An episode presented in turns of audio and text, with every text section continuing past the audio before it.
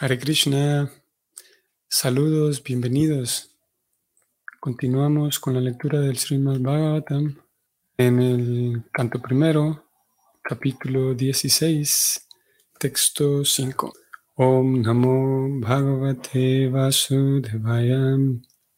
Om Namo Bhagavate Vasudevaya. Om Namo भगवते वसुदेवायाम् शौनका उवाच।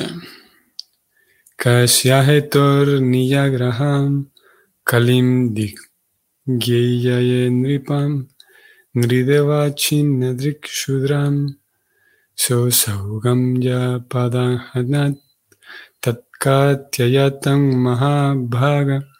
Yadi Krishna Katashrayam. La traducción de este verso es la siguiente. Shaunaka Rishi preguntó, ¿por qué Maharaj Pariksit tan solo lo castigó si se trataba del más bajo de los Shudras, quien se había vestido como un rey y había golpeado a una vaca con la pierna? Por favor, relata todos estos incidentes si están relacionados con el Señor Krishna.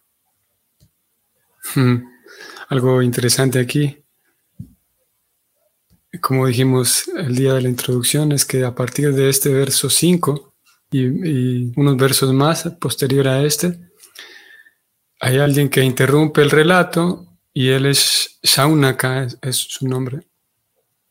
Y Shaunaka si ustedes lo recuerdan, dijimos, si dijimos que desde el capítulo primero del Bhagavatam, el primer capítulo de todos, allí se relata cómo todos estos sabios se reunieron en el bosque llamado Naimi Saraña, y ellos se reúnen y, escogen a Suta, que es el, la persona mayor entre todos ellos, para que relate y hable del Bhagavatam. Suta está hablando, pero y todos los sabios están escuchando, y hay uno de ellos, entre todos los sabios que están escuchando, que es quien hace las preguntas a Suta, que es quien hace las intervenciones, como en este caso lo estamos viendo. Y él es Shaunaka, que es otro de los sabios, otro de los rishis que están allí. Eh, tal vez ustedes recuerden, esto fue en el capítulo eh, octavo, tal vez, de este primer canto, leímos acerca de los rishis y una definición que se presentaba allí era que los rishis son personas que, eh, buscan bienes espirituales, perfección espiritual. Y aquí tenemos a un rishi llamado Saunaka, que es él quien pregunta. Y es curioso cómo a él le llama la atención inmediatamente. Él acaba de escuchar en el verso anterior, en el verso cuarto, que Parixit ve a, este personaje maltratando a una vaca, entonces se dispone a castigarlo.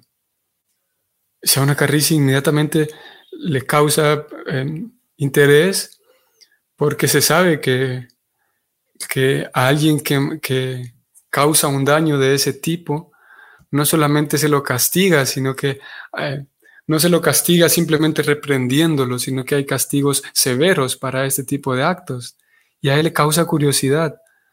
¿Por qué tan solo lo castigó?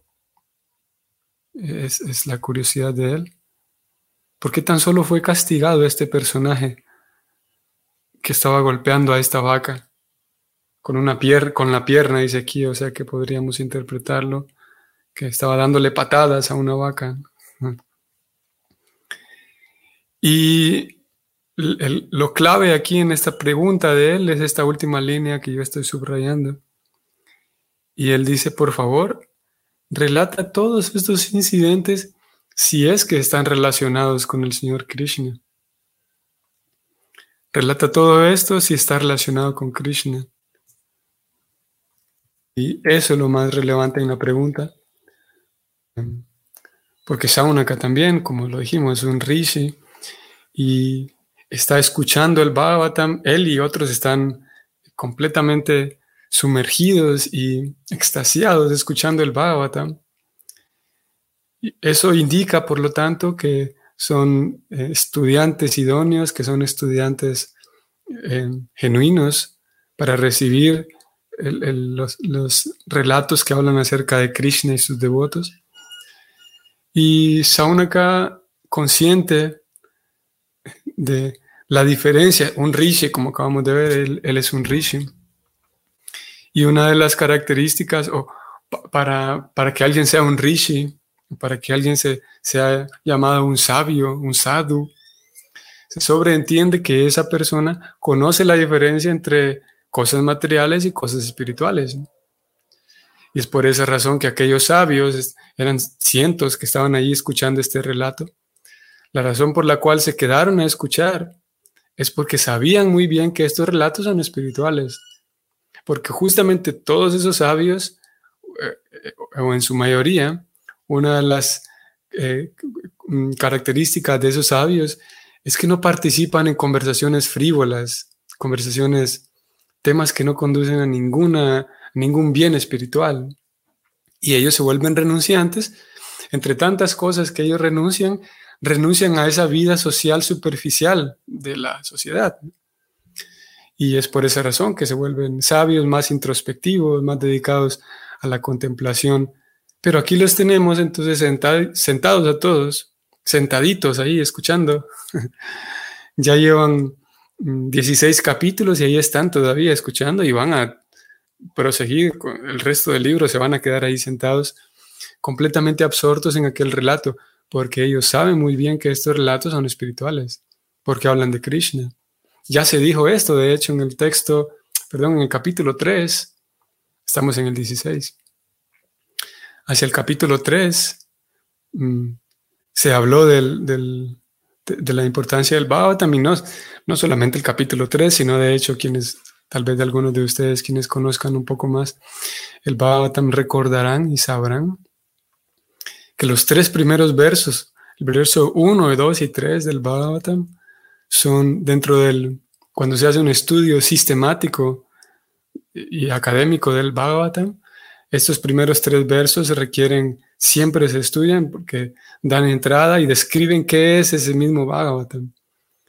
Así que aquellos sabios estaban ahí sentados escuchando desde el, el mismo comienzo de ese relato, escucharon que este Srimad Bhagavatam no tiene ni siquiera una sola sílaba que hable de, temas frívolos, mundanos, sino cada una de las sílabas, si el estudiante lo está buscando, cada una de las sílabas que compone el Bhavatam está construido de tal manera que puede dar iluminación espiritual y no solamente iluminación, sino que puede mm, transportar a la persona a la presencia de Krishna, porque el Bhavatam es la encarnación sonora de Krishna.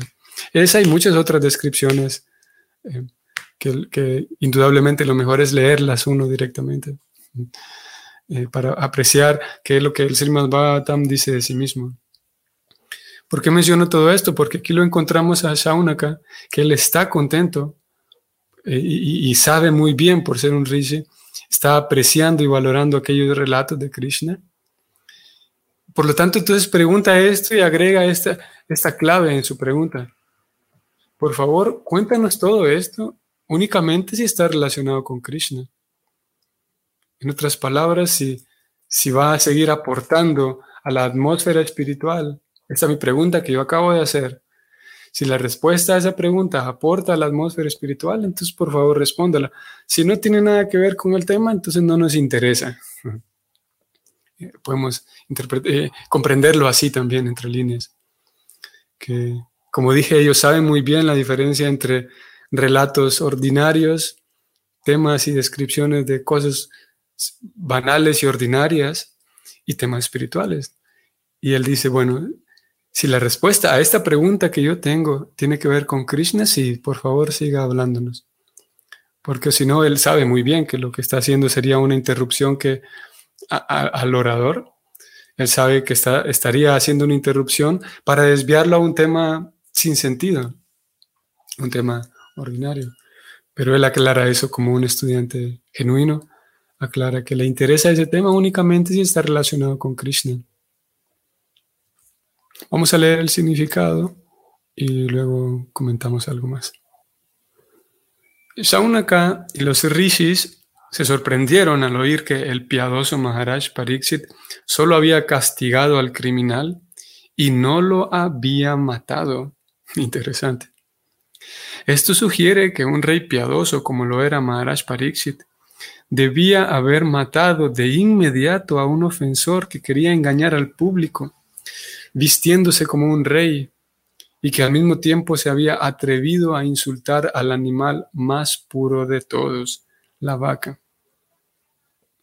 Sin embargo, los rishis de aquellos tiempos no podían ni siquiera imaginar que en los días posteriores de la era de Kali, los más bajos de los Shudras serían elegidos como administradores y abrirían mataderos organizados para matar vacas o vacas.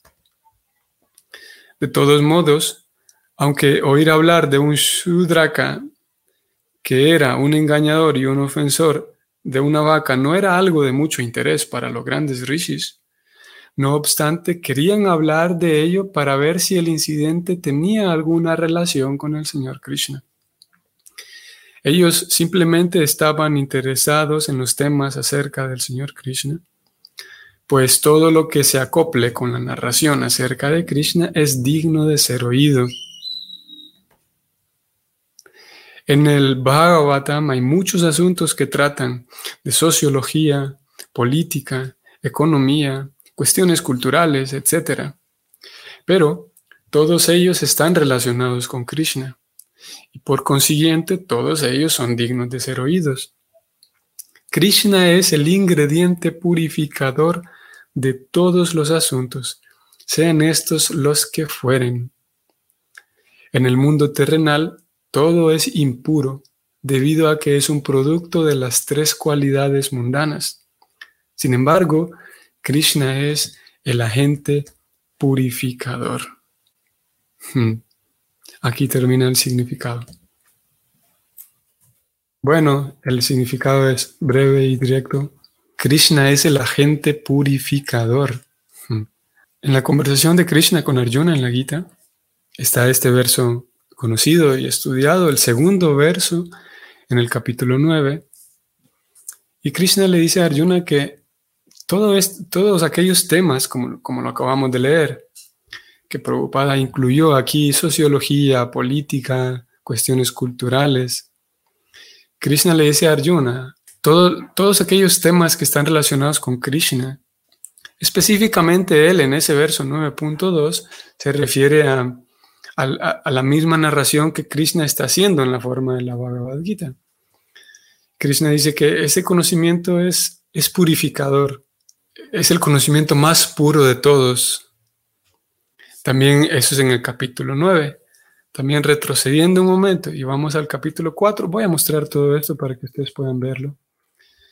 En el capítulo 4, Krishna habla del conocimiento trascendental diciendo que el conocimiento trascendental es lo más puro que existe. Voy a mostrarles. Primero vamos capítulo 4, texto 38. Nahi ñanena shadrisham pavitram hija vidyate. Algunos que conozcan, tengan más estén más familiarizados con esto del sánscrito, saben que pavitram se refiere a lo puro. Tat yoga samsida Kalanatmani Vindati. Krishna dice, en este mundo no hay nada tan sublime y puro como el conocimiento trascendental. Dicho conocimiento es el fruto maduro de todo misticismo y aquel que se ha vuelto experto en la práctica del servicio devocional disfruta de ese conocimiento a su debido tiempo. Un verso muy bonito eh, aquí en Gita 4.38. No hay nada tan sublime y puro como el conocimiento trascendental. Y vean, interesante Krishna cómo hace la invitación, o, deja aquí una pista en este verso y dice que aquella persona que se vuelve experta en la práctica del servicio devocional, disfruta ese conocimiento internamente, en su momento, con paciencia, a su debido tiempo, todas este conocimiento eh, surge en el corazón, ya que Krishna está en el corazón y Krishna es el conocimiento. Pero para eso hay que volverse experto en la práctica. Y volverse experto significa conocer cuáles son las recomendaciones, cuáles son las cosas para evitar, cuáles son las, cualidades y, las cualidades que se van desarrollando en una persona y yo puedo tratar de cultivarlas. Conocer el sistema, básicamente, como lo dijimos y lo leímos hace algunos días atrás, que un significado del Bhagavatam eh, em, empujaba a que el estudiante sea cuidadoso en seguir el sistema, no es, no es, algo, no es algo caprichoso, sino que una persona experta sigue, sabe bien cómo seguir el sistema. Bueno, entonces Krishna dice que no hay nada tan puro como el conocimiento trascendental. Voy a ir ahora al 9.2 también de la Gita, en donde Krishna habla nuevamente de la pureza. Vean, aparece nuevamente la palabra pavitram, Raya Vidya Raya Guhyam. Pavitram idam utamam. Pratyaksa bhagaman dharmiam susukam kartum abhyayam. Krishna dice que este conocimiento es el rey de la educación y el más secreto de todos los secretos, o sea, el conocimiento más íntimo que hay es el conocimiento más puro de todos, lo más puro. Y dado que brinda una percepción directa del ser mediante la iluminación, es la perfección de la religión, además es eterno y se practica con alegría. Ven aquí nuevamente aparecen esos dos elementos. Aquí está.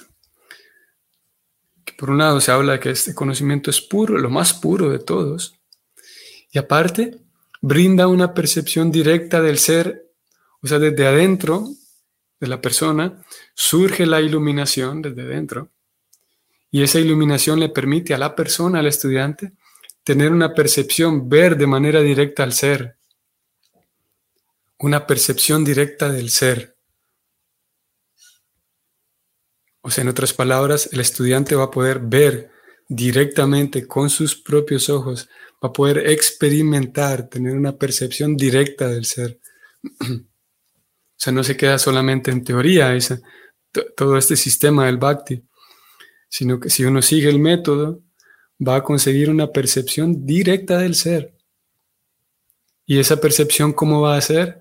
Va a ser mediante la iluminación, lo que acabamos de leer en el 438, de que a su debido tiempo, internamente, esa persona va a recibir o va recibiendo cada vez más iluminación. Y lo único que se requiere es seguir el sistema, seguir el método. Bueno, venimos, vinimos a leer esto, ya que estos dos versos hablan y hay otros también, estos dos versos hablan de la, la pureza del conocimiento. El, el conocimiento purifica naturalmente y obviamente.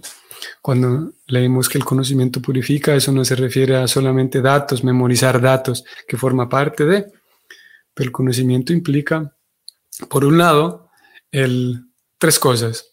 Por un lado, el conocer acerca de mi posición y la posición de Dios, conocer acerca de los principios fundamentales de la vida, podemos decir.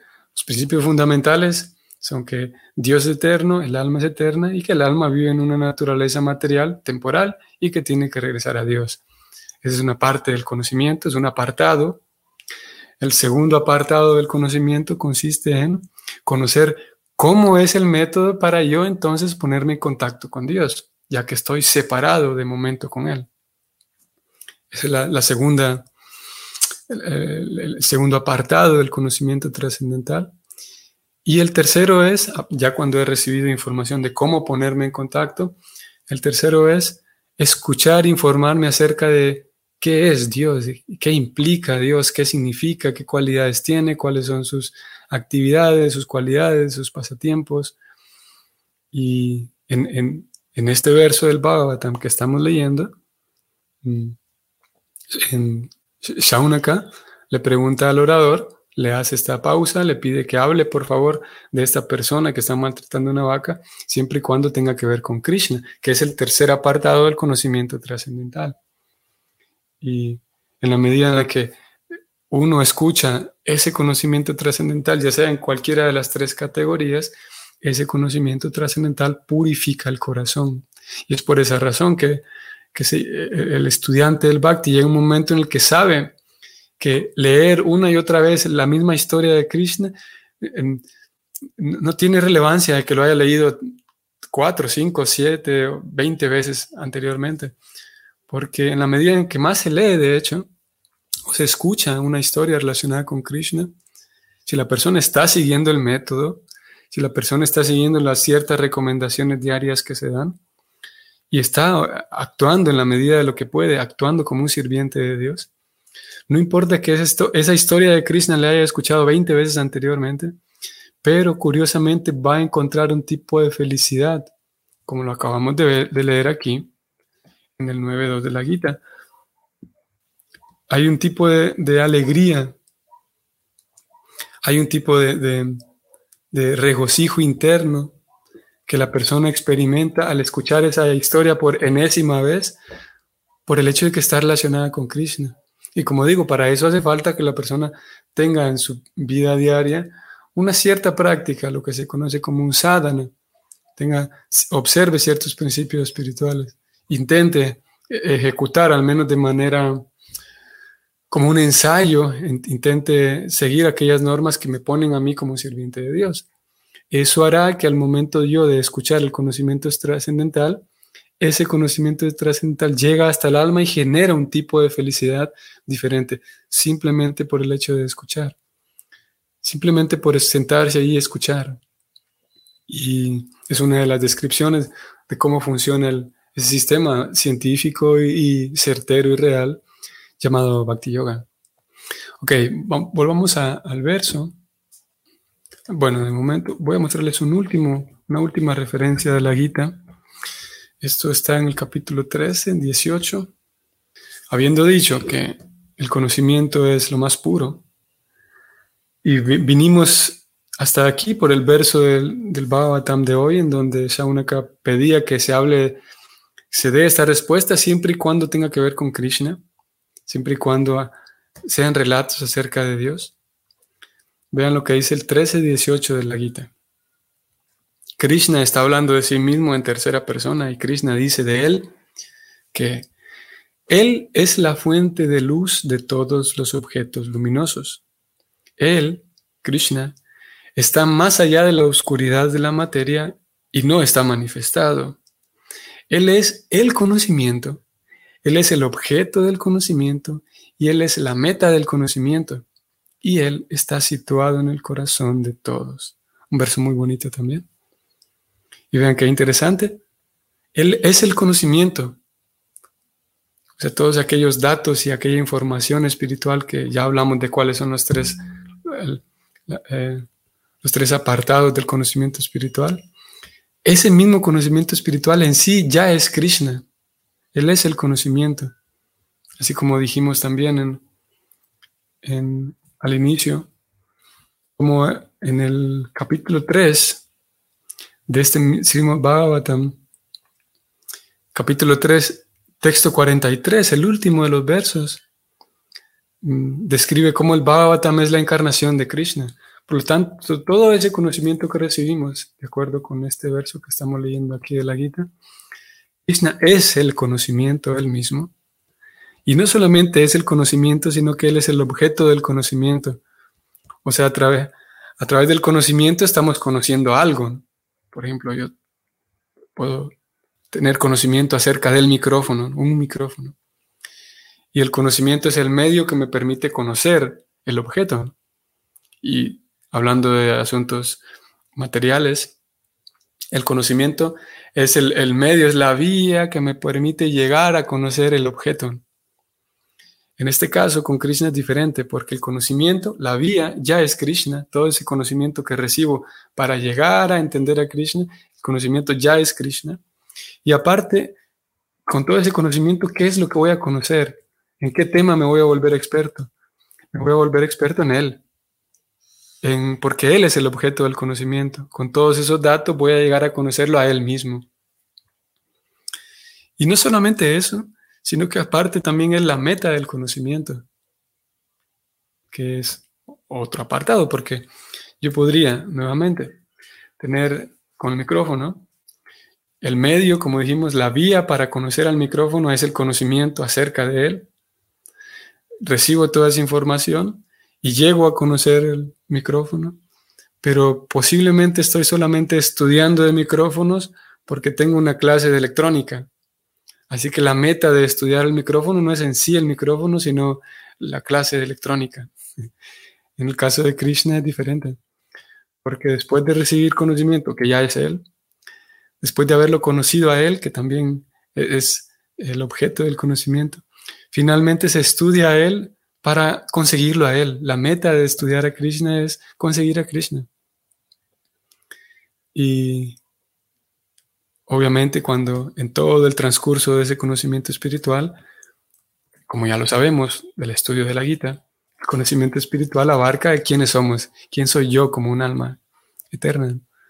Por lo tanto, no es que uno se se sumerge en estudiar a Dios y no, esto no es una propuesta religiosa eh, cruel y violenta en donde la persona queda anulada, donde uno se sumerge en un tema que es Dios y la persona queda anulada. De hecho, Krishna dice lo contrario, que para poder ejecutar bien ese bhakti, Krishna recomienda que la persona tiene que estar muy atenta a sí misma por ejemplo, de no olvidar su propia naturaleza, sus propias vocaciones, de cuidar su salud. Krishna dice, nadie puede hacer bhakti yoga si duerme demasiado, si no descansa bien, si no come suficiente, no puede ejecutar bhakti yoga, dice Krishna. Capítulo 6, texto 17. Así que en todo ese conocimiento que es Krishna y que la meta es Krishna, uno de los em, cualidades, eh, uno de los requisitos para poder progresar es que la persona no se violente a sí misma y no se anule a sí misma, por el contrario. Es necesario que la persona lleve una vida saludable y que se cuide a sí misma, que cuide al prójimo, para entonces progresar en ese conocimiento. Entonces todo esto lo decíamos porque Shaunaka le pide a, a su profesor, a su maestro, que detenga el relato y por favor le cuente algo más acerca de este personaje cruel que está maltratando, dándole patadas a una vaca y que hable de ello si tiene que ver con Krishna, porque ese será conocimiento espiritual. Y como Prabhupada dijo en el significado, cualquier tema, política, lo que sea, economía, lo que sea, ningún tema es malo siempre y cuando esté relacionado con Krishna. Y lo mismo al revés. Un tema puede parecer muy bueno, pero si no está Krishna presente, incluso puede ser moralidad y ética, pero si no está en sí presente Krishna como tal, Dios como tal, o el alma, entonces no, de acuerdo al menos con esta ecuación que hoy vimos, entonces no es muy relevante para el progreso espiritual. Mm. Bueno, entonces vamos a detenernos allí. Espero que sea un bonito inicio de, de semana para ustedes y nos vemos mañana. Hare Krishna.